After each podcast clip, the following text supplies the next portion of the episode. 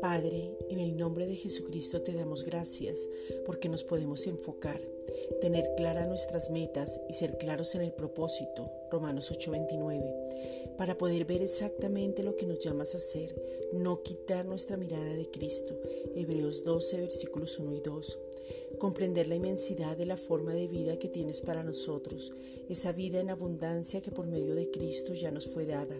Juan 10:10. Gracias porque nuestra ciudadanía está en los cielos, desde donde podemos orar, tomar autoridad, vernos como tú nos ves. Filipenses 3:20.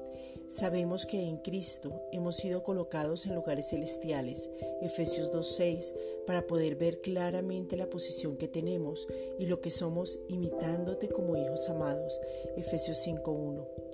Gracias Padre por la autoridad que nos has dado, Efesios 1.21, y podemos ejercerla la identidad, el ADN, la imagen, empezar a ver cómo Dios Padre ve todo que es por encima de las circunstancias y empezar a hablar bien porque el Padre llama las cosas que no son como si fuesen y nosotros también. Creemos y hablamos de lo que creemos. Segunda de Corintios 4:13. Hoy hablamos vida sobre el mundo. Toda pandemia se seca, toda escasez se va.